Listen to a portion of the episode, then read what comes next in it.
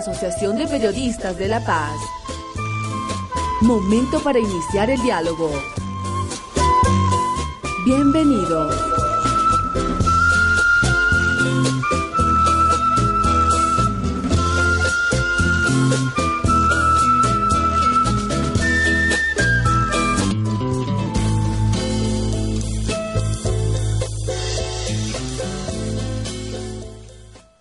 Buenas tardes amigos, amigas. Estamos en Ágora, el programa de la Asociación de Periodistas de La Paz que va por APLP Radio Online. Y estamos esta tarde con una invitada muy especial. Ella es Griselda Sillerico, defensora de los derechos universitarios. Y la hemos invitado esta tarde para hablar sobre el tema, un tema muy, muy interesante, muy importante además, que es la Conferencia Mundial sobre Igualdad de Género, que se va a realizar en Canadá en junio de 2019 y que es un, un evento global, ecuménico, o sea, de muy amplio alcance, en el cual se van a discutir eh, los temas relativos a igualdad de género. Muy buenas tardes, Griselda, y bienvenida. Ahora. Muchas gracias. Eh, creo que para primero antes pedir las disculpas porque este, también estaba previsto que esté la las personas de Canadá, ¿ya? Eh, y bueno, creo que va a ser importante que a la otra semana de repente Claro que sí, por supuesto. Este es un espacio abierto siempre, para, para hablar de temas, de temas muy, a nosotros nos parece muy importantes, muy interesantes, sobre todo el tema de la igualdad de género. Pero quisiéramos um, comenzar hablando de em, cómo se ha venido gestando este, este, este tema aquí en el país, porque tenemos entendido que ya la pasada semana se hizo un encuentro. Quisiera, que nos, que nos cuente usted un poco cómo, cómo se ha organizado y, qué, cuál es la agenda que se está debatiendo. Porque eh, vimos que vimos que se habla también del poder de decidir, se habla de derechos sexuales y reproductivos, pero quisiéramos que, usted nos vaya contando poco a poco cómo, cómo se ha gestado todo esto. Bueno, en realidad sí, a, ver, también es importante recordar, y sé que por Face llegamos, yo creo, a mucha audiencia. Antes un saludo. Yo valoro mucho el medio de comunicación de la radio, porque bueno, eh, no nos olvidemos que es histórico, ¿verdad? y, como le había dicho, eh, venir para mí a la asociación es recordar a Ana María Campero, de verdad. Usted trabajó con, ah, con, Ana Mar, Ana Mar, trabajó, trabajó mucho tiempo, muchos años.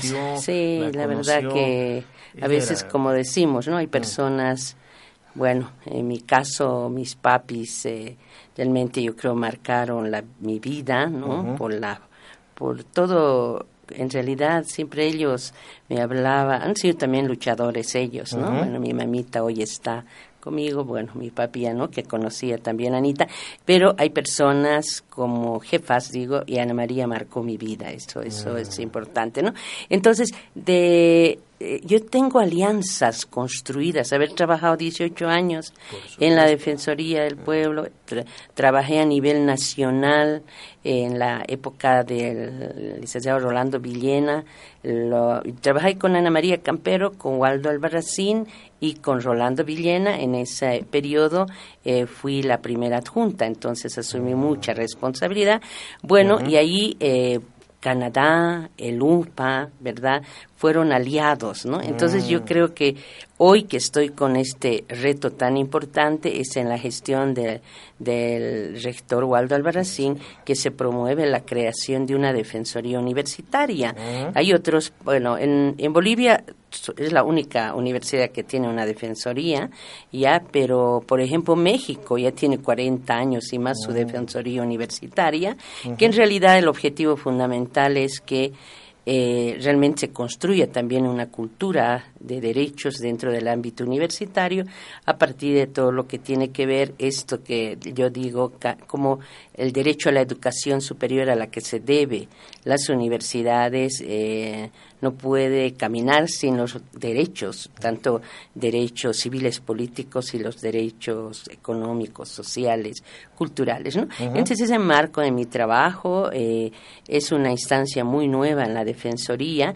Entonces parte, a ver, yo digo considero que sí estamos avanzando, pero he trabajado mucho en alianzas estratégicas. Trabajo en alianzas internas, ¿ya?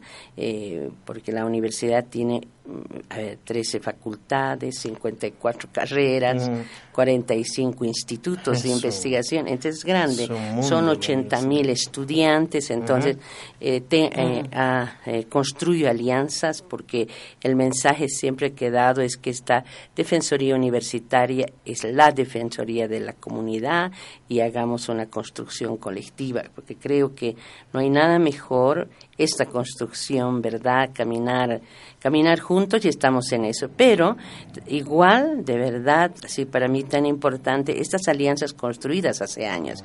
Entonces, es Esas han sido claves para, esta conferencia. Sí, sí. Y le cuento precisamente... Mm, eh, me llama Massa de Canadá y me dice Griselda tenemos por favor queremos reunirnos tú que estás ahora en la universidad y comentarles tenemos un evento y realmente nos parecería importante que como universidad participe. para mí fue eso, por supuesto, inmediatamente. Nos reunimos con toda la, la, representante porque sido tan importante en el evento que se organizó estuvo la embajadora de Canadá, ¿no? Y nos pareció, a ver, algo importante, eh, un evento de esta magnitud, digo, hasta es derecho a la información. ¿verdad? Y, para mí fue clave, digo, ¿cómo puede pasar un evento así sin que no se sepa, porque va a ser importante seguir por las redes, ese ha sido.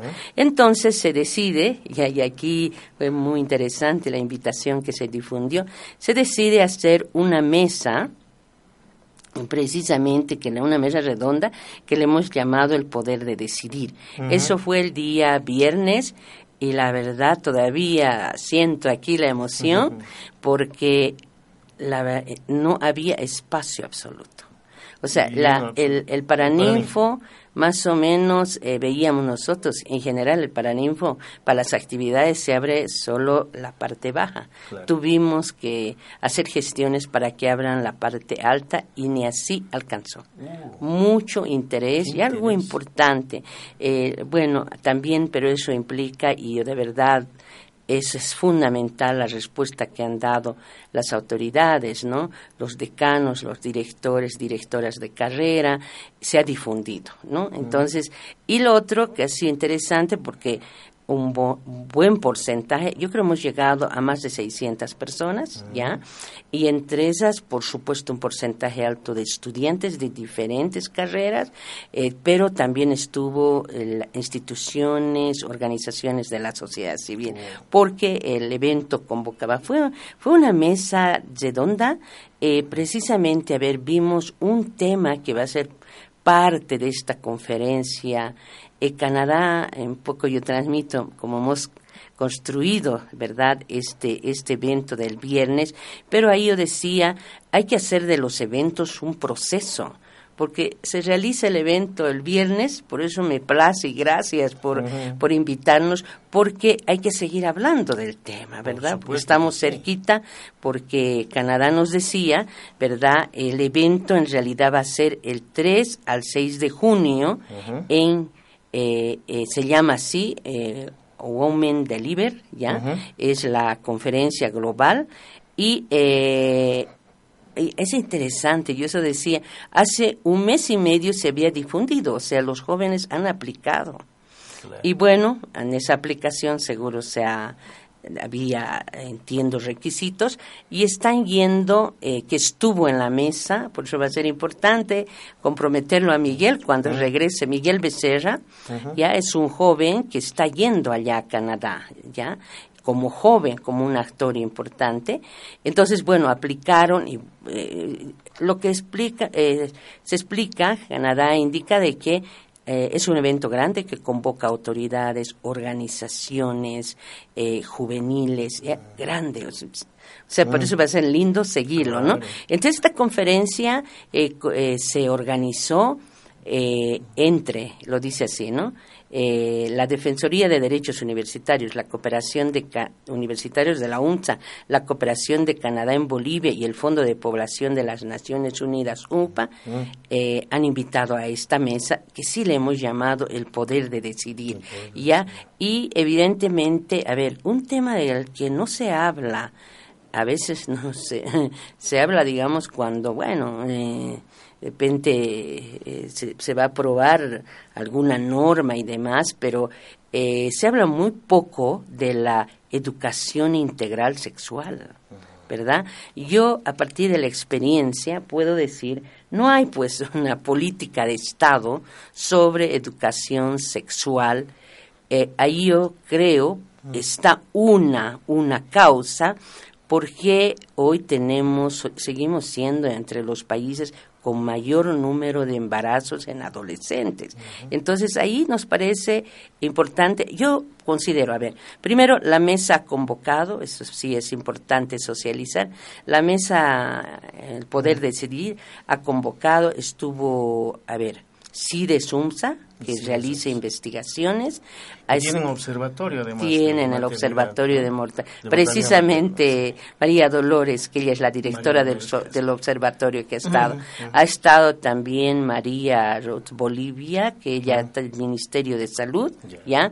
Ha estado este nuevo servicio que se que recién se abrió el servicio, ¿cómo se llama?, contra la violencia, ¿ya?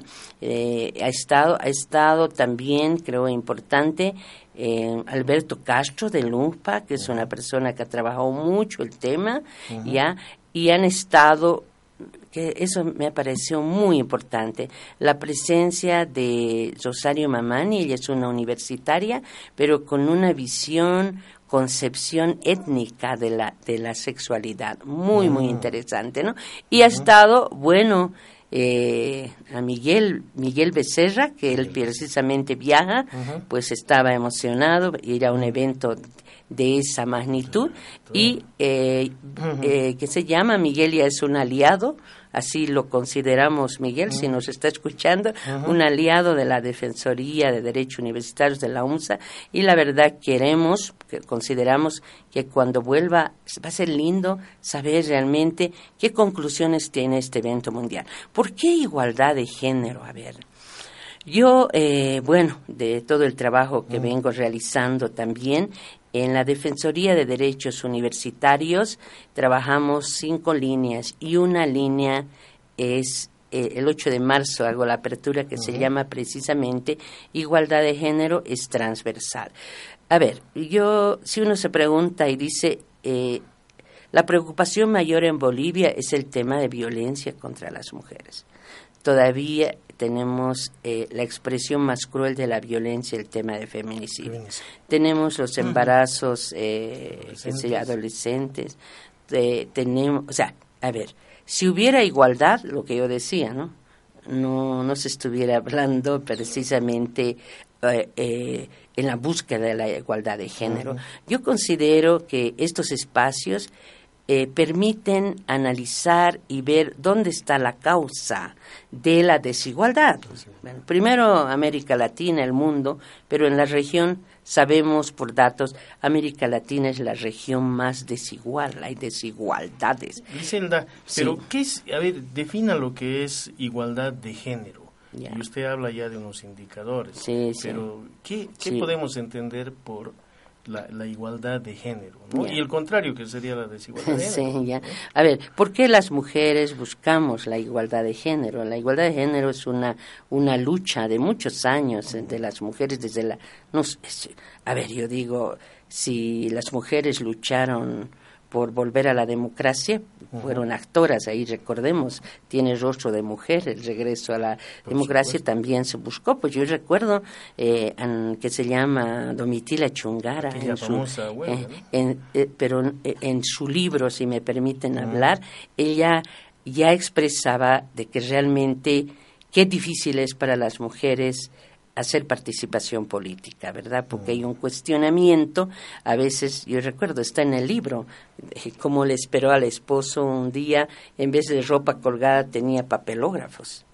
Y Domitila puso cuánto significa su trabajo doméstico. O sea, ¿cuánto significaba lavar, cocinar, planchar?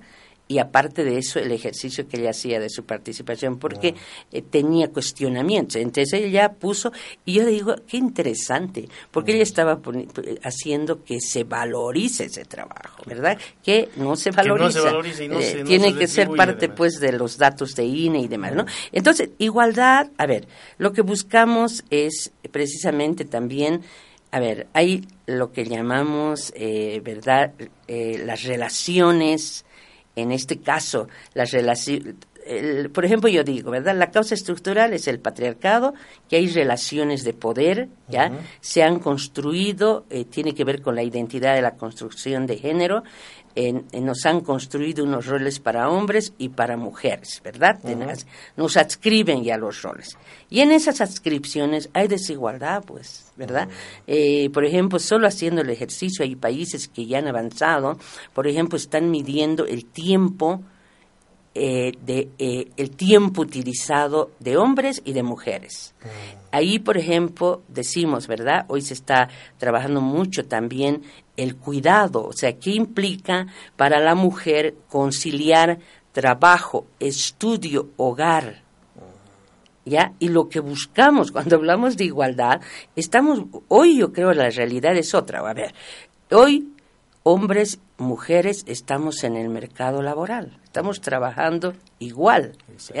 Ya los hombres no son los únicos proveedores económicos, porque también se ha escrito, ¿verdad? Entonces, eh, hoy las mujeres, y, conocemos, no solo en Bolivia, en América Latina, ha subido el número de mujeres jefas de hogar, ¿verdad?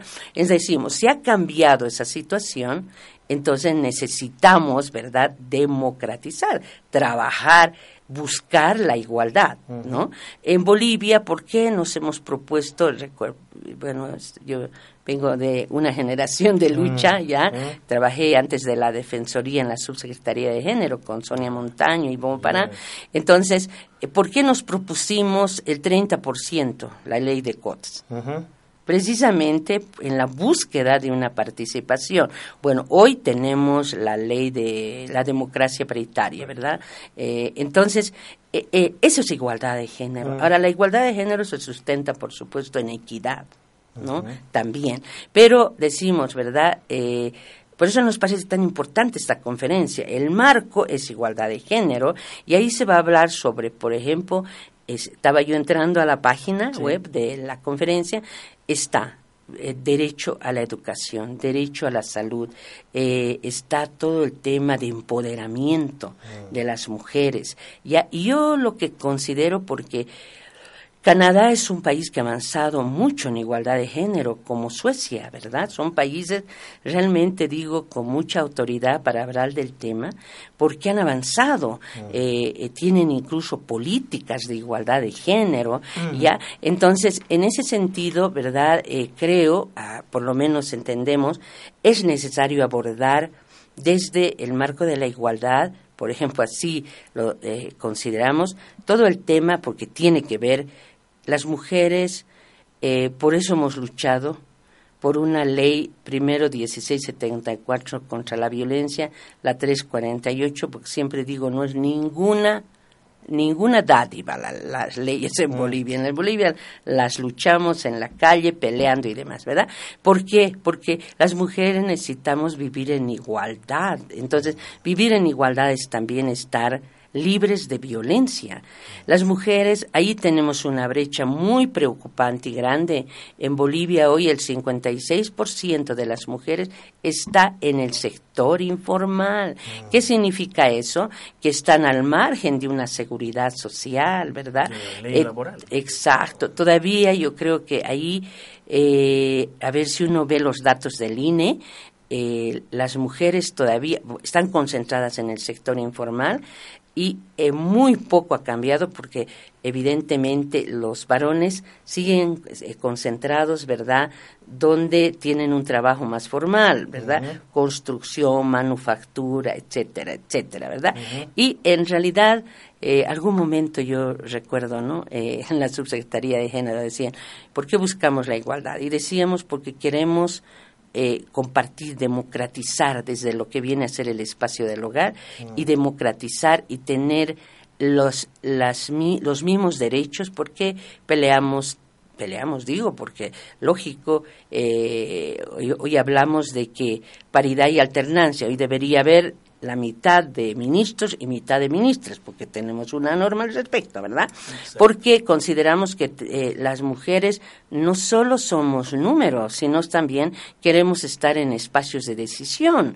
Y eso nos parece importante. Hoy la Asamblea Plurinacional tiene un porcentaje alto de mujeres, ¿verdad? Que se ha peleado por todo eso, pero ahí yo creo que es importante también que se tenga agendas de igualdad de género, que las compañeras hoy asambleístas que tienen un rol tan importante están en nivel de decisión, que ante un feminicidio, ante esto, el 56% de mujeres en el sector informal se trabaje, se tenga una agenda, una agenda de género. Claro, porque puede ser, puede ser, y veíamos un estudio, de hecho lo habíamos, lo habíamos visto, un estudio que decía que puede ser que en la letra muerta de la ley, en la letra fría, se diga que sí hay paridad, pero ya propiamente en el ejercicio esto no se está bien. Eh, yo, a ver, vengo trabajando muchos años eh, desde lo que viene a ser la, la visión de género, ¿no? Eh, yo vi de verdad desde la constituyente, viví el proceso constituyente desde la Defensoría del Pueblo, trabajamos mucho y recuerdan, decíamos, hablábamos de la despatriarcalización.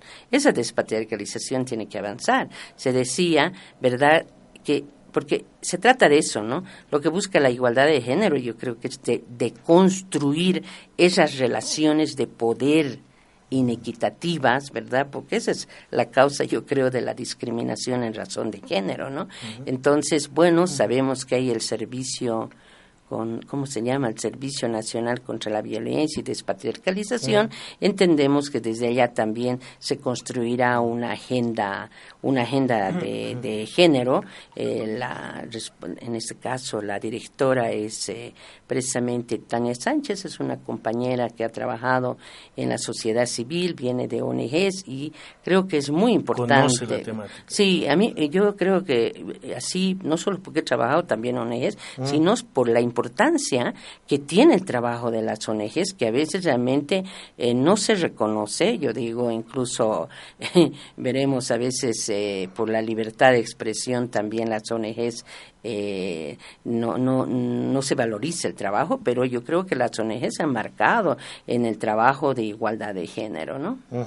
Bien, y en este encuentro que hubo la pasada semana, eh, nos imaginamos, o sea, porque no, no, hemos podido asistir, hemos visto algo de la información, pero ¿cuáles serían las principales conclusiones a las que se ha arribado eh, ah, en este encuentro? Eh, a mí me pareció bien importante, como no, hace mucho desde la estructura para un evento. Primero se le ha dado una, fue una mesa muy, a ver, conectada con el público, mm, con en muy, este, muy, linda, o sea, porque por ejemplo Tania Nava, que es de Católicas por el Derecho a Decidir, ella moderó Ah, y hace mucho, ¿no? Entonces fue conectada, dijimos, porque se habló de la educación sexual, se habló de los derechos sexuales reproductivos, por ejemplo, eh, eh, ahí me pareció importante la propia representante del Ministerio de Salud eh, cuestionaba y decía, no estamos coordinando, el Ministerio de Educación no está dando respuesta. Mm. Por ejemplo, ahí salió una cosa que no coordinan ¿verdad? Tiene que haber lo intersectorial. Eh, una, algo que me parecido importante, se ha instalado el tema, ¿verdad? Eh, la necesidad de que hay que trabajar toda una política de educación sexual integral. Por ejemplo, María Dolores explicaba, ¿verdad? Lógico, desde un rol tan importante que tienen en el observatorio, ¿verdad? Todavía cómo, por qué hay brechas porque hay brechas de género. Esta es la otra razón, ¿verdad? Mm. Eh, el dato que le doy, ¿verdad? 56% en el sector informal, cuando un porcentaje alto de la condición masculina está en un sector formal, tiene seguridad y está también en indicadores que los hombres ganan más que las mujeres. Eso, eso es como decir, Griselda, que las mujeres en realidad o sea, están trabajando donde puedan, ¿no? Exactamente. Y los, varones, o sea, están trabajando donde quieren, donde claro, o, hay trabajo, podríamos decir, ¿verdad? Entonces eso sí es preocupante, ya. Eh, entonces me ha parecido muy interesante y y esto hay que hacer un proceso, ¿verdad? Como que se, se llamó la atención primero en esto, que sea la audiencia, y en este caso los universitarios y universitarias se han enterado de este evento y nosotros en el FACE como Defensoría vamos a precisamente, eso nos falta un poco coordinar con Canadá porque nos va a gustar, ¿verdad?, que también seamos partícipes por las redes, ¿no? Eh, aquí va bueno, ese día en realidad la, eh, estuvo la embajadora de Canadá y ella explicó la envergadura de este evento, explicó quiénes van a estar, por qué se realiza e invitó al, a todo el público que estuvo presente y yo creo de hecho es un mensaje también a Bolivia que se pueda participar. Aquí, por ejemplo, hay una página pero hay un hashtag, ¿no? en numeral B, eh, WD 2019, ese es el evento, ¿no? Y es del 3 al 6 de junio. Entonces, eh, yo considero, eh, a ver, una conclusión que diría importante del evento es que hay necesidad, se vio, de eh, hablar de derechos sexuales y reproductivos. Creo que, por ejemplo, en la universidad, a ver, en la universidad, a partir precisamente del apoyo que tenemos del UNPA, todas las facultades sociales, sus institutos se han integrado y yo me he sumado a esa integración como defensoría.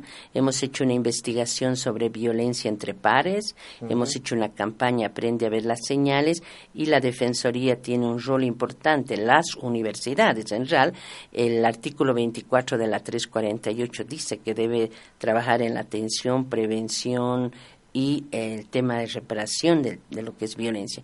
Y, por ejemplo, la, la UNSA necesita, ¿verdad?, profundizar este trabajo a través de una investigación en derechos sexuales reproductivos.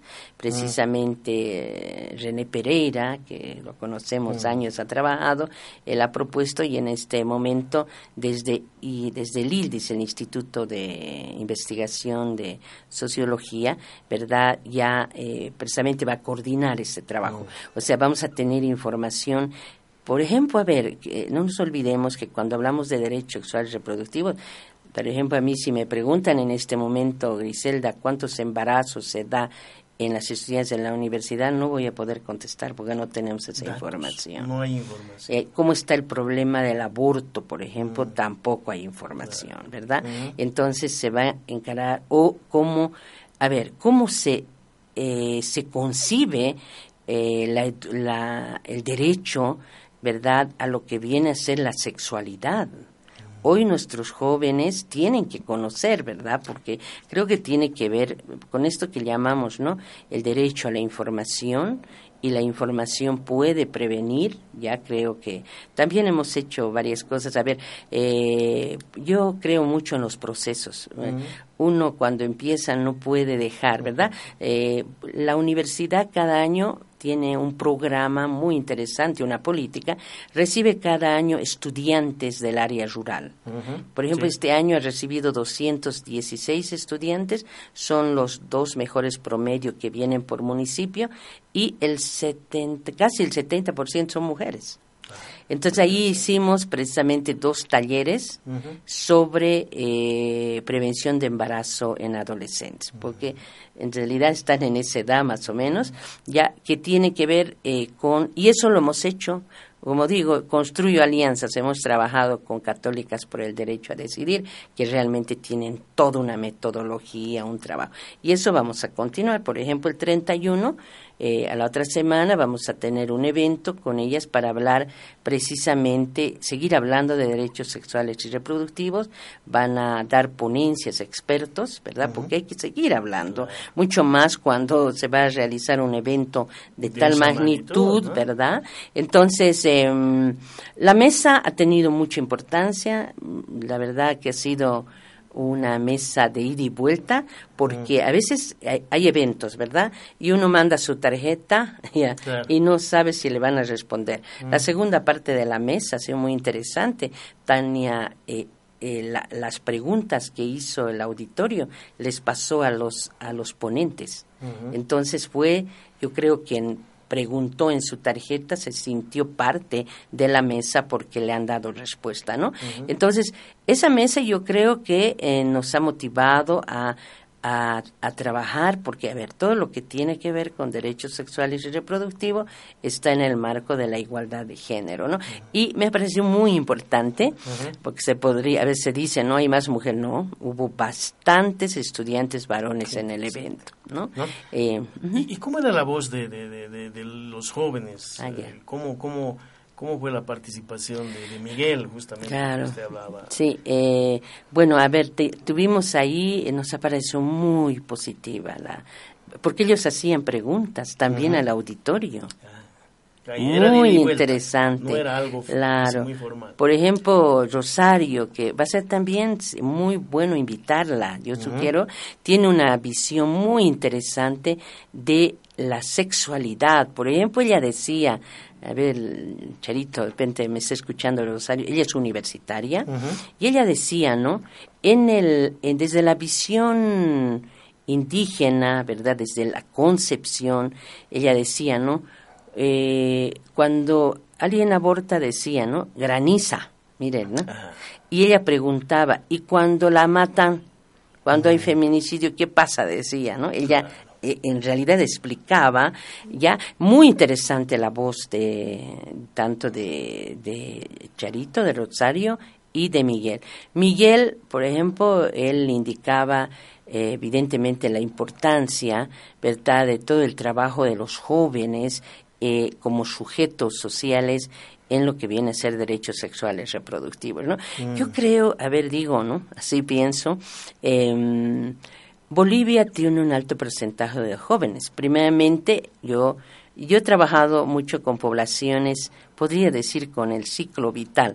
Trabajé con todo el programa de infancia, niño, niño, adolescente, eh, con mujeres, pueblos indígenas que son poblaciones, ¿verdad? Y siempre he dicho, aquí no podemos trabajar en niñas si no si no se habla de igualdad de género. No se puede trabajar en pueblos indígenas si no vemos la situación también de igualdad de género, aunque hay otras visiones, por ejemplo, el famoso Chechahuarmi, ¿verdad? Eh, de hecho, tenemos que abordar, ¿verdad?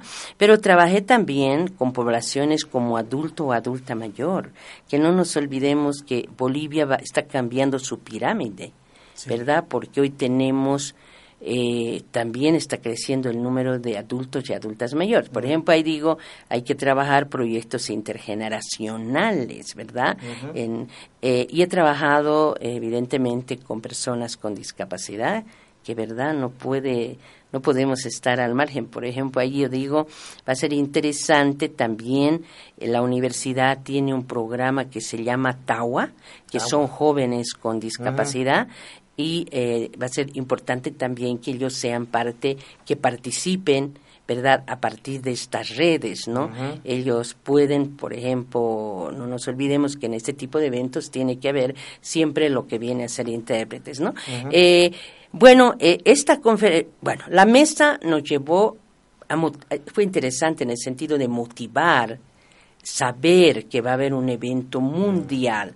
Eh, dice que es uno de, un evento de los más grandes, eso indica. Canadá, ya por la por la participación masiva también de no, no solo, sino yo creo por la participación de autoridades con nivel de decisión. Y entiendo, ¿verdad?, que como estados partes yo creo se asumirá compromisos, ¿verdad?, que precisamente permitan trabajar en igualdad de género. Eso me parece la importancia de este evento, porque van a ir autoridades y tiene que haber un compromiso de los estados, partes porque el compromiso porque a ver la igualdad de género está en la convención sobre todas las formas de discriminación a la mujer la CEDAW verdad entonces hay eh, compromisos que han asumido los estados en este caso muchas veces muchas veces está el compromiso pero no, se, cumple claro verdad ahí yo creo pues tienen un rol los jóvenes no yo siempre digo la 241 o 242 de la Constitución habla del control social ¿verdad? Pero ¿cómo hacer seguimiento si no se tiene información? Entonces, en el momento que yo me he enterado de esto, agradecí a Canadá porque nos convoquen a ser parte de este proceso y de verdad nos parece una gran mm. oportunidad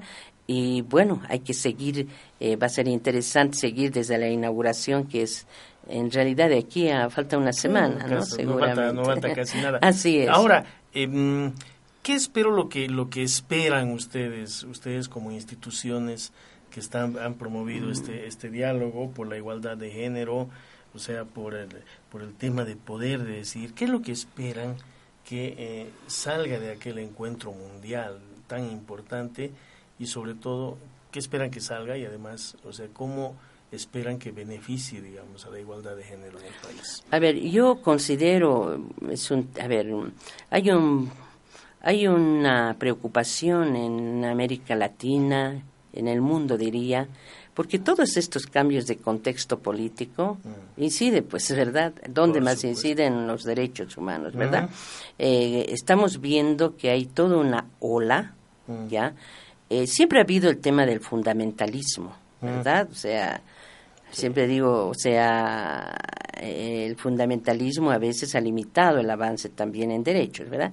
Pero hoy hay una ola eh, que se está llamando los antigéneros, mm. ¿verdad? No hablar de, de tema de embarazo en adolescentes, etcétera. Mm. Eh, a mí me parece eso grave y lo digo por todo el trabajo que he hecho en años. Eh, costó mucho en el mundo que se apruebe una convención como es la CEDAW, la Convención sobre todas las formas de discriminación a la mujer, 30 años ha llevado a aprobar, 30, mm. ¿verdad? Porque la mm. Declaración de los Derechos Humanos no habla de nuestros derechos como mujeres, ¿verdad? Entonces, eh, eh, yo creo que ha habido avances muy importantes, eh, es cierto, en esta búsqueda de la igualdad de género. Y realmente con, con posiciones, diría yo, bueno, en, en posición, en el sentido de querer, ¿verdad?, afectar estos avances, me parece a mí un riesgo. Yo casi estoy segura que también ese tema se va a abordar, porque hoy se está viendo, ¿verdad? A ver, eh, se dice, se ha trabajado muchos años con los derechos de las mujeres, evidentemente, y debemos seguirlo haciendo, ¿verdad? Porque estamos en la búsqueda precisamente de igualdad, pero hoy se está convocando también a que el varón tiene que ser parte, ¿verdad? De esto que estamos hablando de la igualdad. no es solo mujer. Así es, así es, ¿verdad? en ese sentido, eh, eh, eh, hay avances bien importantes en todo lo que viene a ser la masculinidad, ¿verdad? Por ejemplo, el otro día Suecia precisamente invitó a un experto y él contó en Europa, ¿verdad?, cómo, por ejemplo, eh, el que se llama la baja médica cuando una mujer tiene el bebé, ¿verdad? También tiene que tener el varón, no en, la, no en el mismo tiempo, pero tiene que tener, ¿verdad? Pero ese es todo un proceso, ¿no? Por ejemplo, a ver, hoy se interna una mujer que, bueno, todas hemos pasado por eso, que se va a dar a luz, pero, ¿qué sucede? Peor si es cesárea, o, ¿verdad? Es en ese momento tan importante que participe el, compañero, ¿verdad?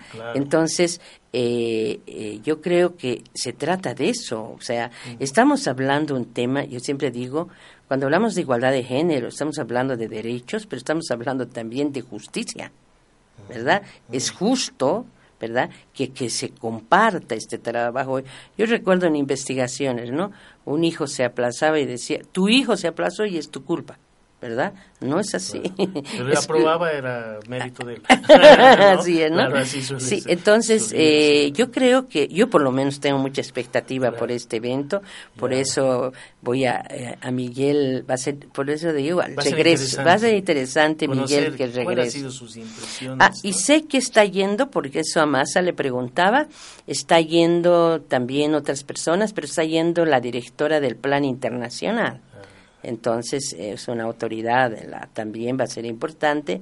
Yo creo que sí, de repente no vamos a poder hacer un evento de la magnitud que hemos hecho, pero hay que democratizar. Yo creo que, a ver, la información hay que socializar y la, el acceso a la información es un derecho. es un derecho humano. nosotros peleamos justamente por eso. Oh, para nosotros es uno de los derechos humanos fundamentales. Eh, y en la medida en que haya información, justamente, digamos, sobre derechos, pues sobre derechos reproductivos, sobre derechos sexuales, sobre en general sobre la lucha de los por los derechos humanos, ahí ahí estamos en la asociación, ¿no? ¿Por qué?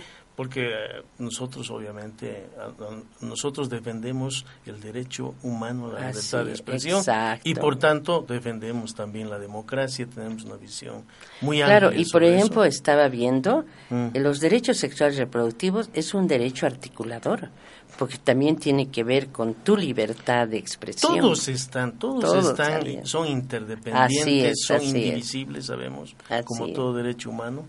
De modo que vamos a esperar, Griselda Silerico, que ustedes, eh, una, una vez que, que, vuelvan, todos los que han ido a este encuentro lo vamos a ver también, lo vamos a seguir, de modo tal que los esperamos cuando ustedes vuelvan para ver qué impresiones hay ¿Qué es lo que se debe hacer en el camino de la igualdad de género? ¿Y, qué lo, va a ser, por eso digo, ¿no? Yo creo que va a haber, por supuesto, eh, eh, conclusiones y recomendaciones a los, países, a los países. Y va a ser importante que eso se socialice y puedan hacer seguimiento en este caso. Yo y que más que socializar, tiene que aplicarse. Exactamente, por eso digo, ¿no? Miguel ahí se lleva, y él dijo, ¿no? Yo voy con un rol importante, no solo presenciar el evento, sino va a ser una voz ahí por Bolivia, ¿ya? Y, eh, y, es, y es joven, él es... Eh, precisamente y creo que son cuatro los que van a ir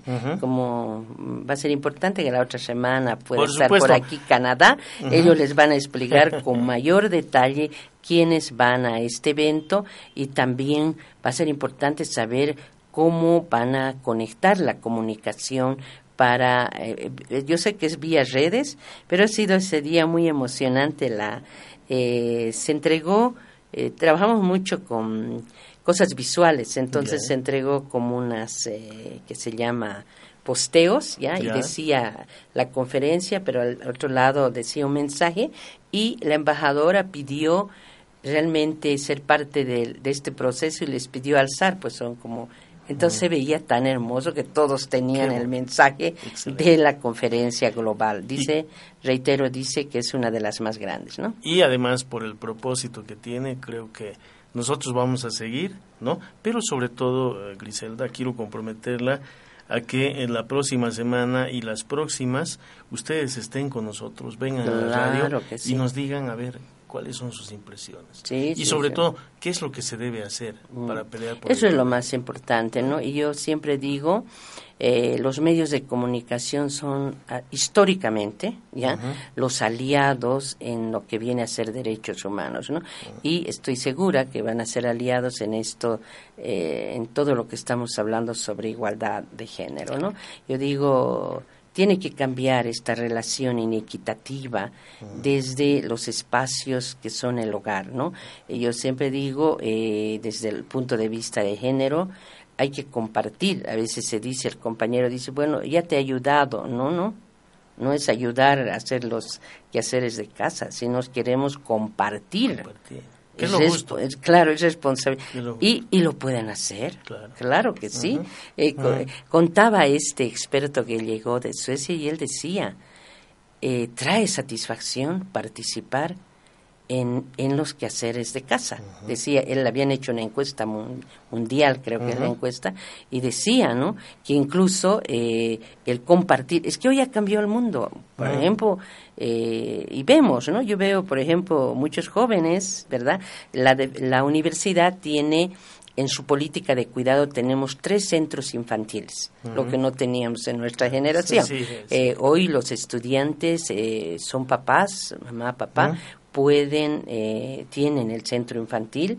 Pueden acceder a ese Claro, si hoy tienen clases, ejemplo, de 5 a 7, el bebé, el, el niño mm. eh, se queda bajo la protección del centro infantil.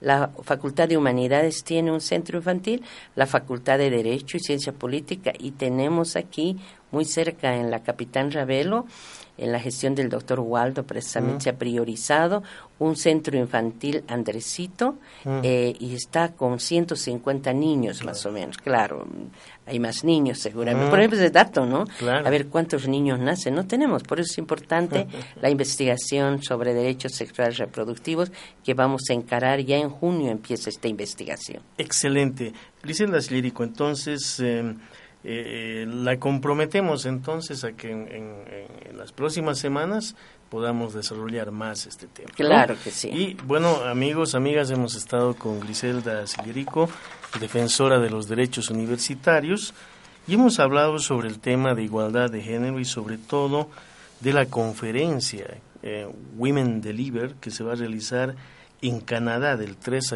al 6 de junio se, se, han hecho unas reuniones preparatorias muy interesantes, se ha hablado sobre el poder de decidir, de los derechos sexuales, derechos reproductivos, y esperamos contar a la vuelta de la representación nacional que está yendo allá de todas las conclusiones y discutirlas en este espacio. Así es, sí. Muchas gracias, Griselda. Y Yo soy la agradecida, de verdad. Esta es su casa, vuelva cuando quiera. Muy amable, muchas gracias. Muy bien, amigos, muchas gracias y nos encontraremos la próxima semana en otra emisión de Ágora.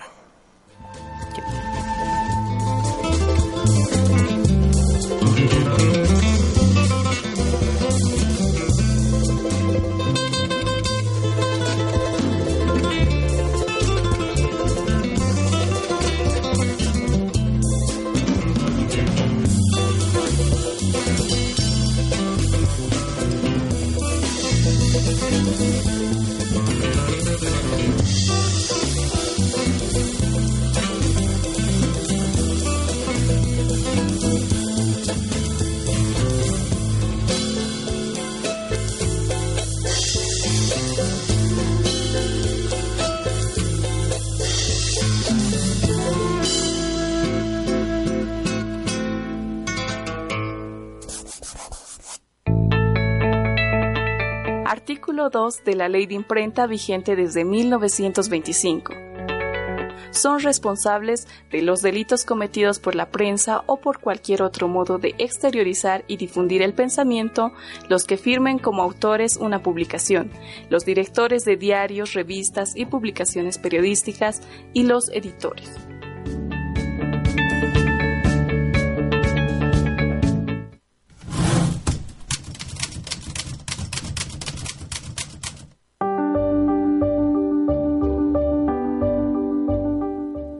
Artículo 27 de la Ley de Imprenta vigente desde 1925. Los delitos de calumnia e injuria contra los particulares quedan sujetos a la penalidad del Código y su juzgamiento pertenece a los tribunales ordinarios, a no ser que el ofendido quiera hacer valer su acción ante el jurado.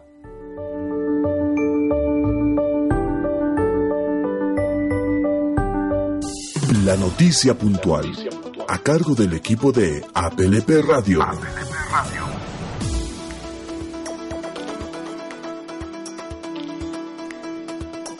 Muy buenas tardes a la